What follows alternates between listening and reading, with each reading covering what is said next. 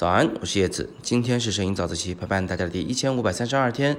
今天的早自习特别送给那一些正在初学摄影的人啊，呃，这是一个大家初学的时候都会遇到的问题。但是呢，我忘了我曾有这样的问题了，所以在我过去的这个摄影教学里面，我还真没怎么提过，我自己都没有意识到这一点，直到今天啊。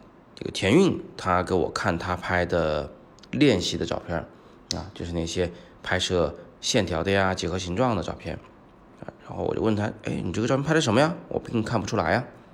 他就给我指，你看这个树，树上有折线是吧？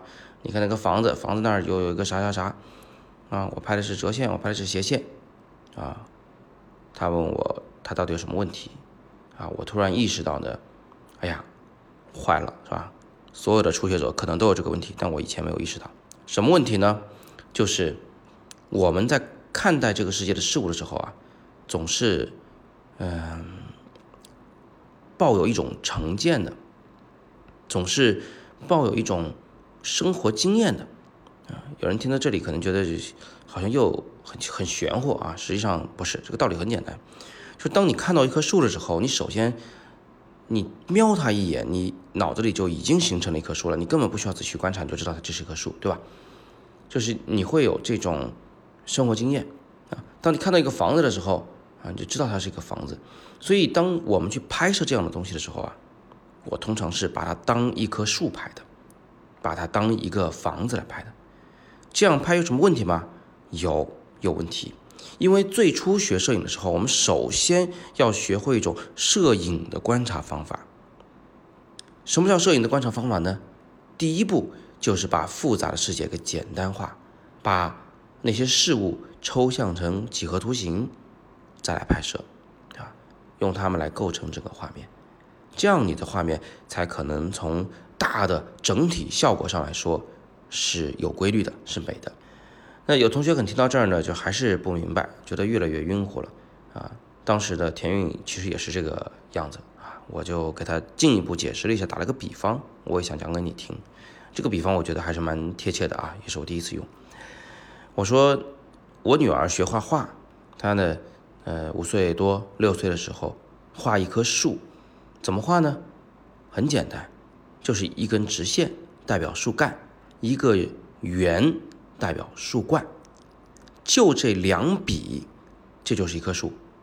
如果还要进一步的话，就是涂个绿色而已，仅此而已。你说他画的差吗？不对，他画的很好因为他学会了一种非常重要的方式来看待这个世界，就是归纳。他把树的啊不同种类的树的主要特征给归纳出来了，就是一个棍子。一个圆，你可以说它不像，你可以说它幼稚，但是它至少做到了归纳。但这一点，我们很多成年人在学摄影的时候都是做不到的。你看到的树，就还是充满着各种各样的细节，里面有曲线、有折线、有绿叶儿啊，绿叶有不同颜色，是你是看到了不同的细节，但是你太钻牛角尖不行啊！你不能说在这个画面里面，我为了表现这个树的啊这一点细节。我就对画面的整体效果，对大的构图不管不顾了，然后拍完以后，事后对你的观众指着这棵树上的某一个细节说：“你看，这里有个好漂亮的曲线。”这没有用的啊！你必须先从整体下手去面对这个世界，去进行构图。所以呢，从这一点上，我们确实是要学会像孩子一样去面对这个世界，去归纳这个世界。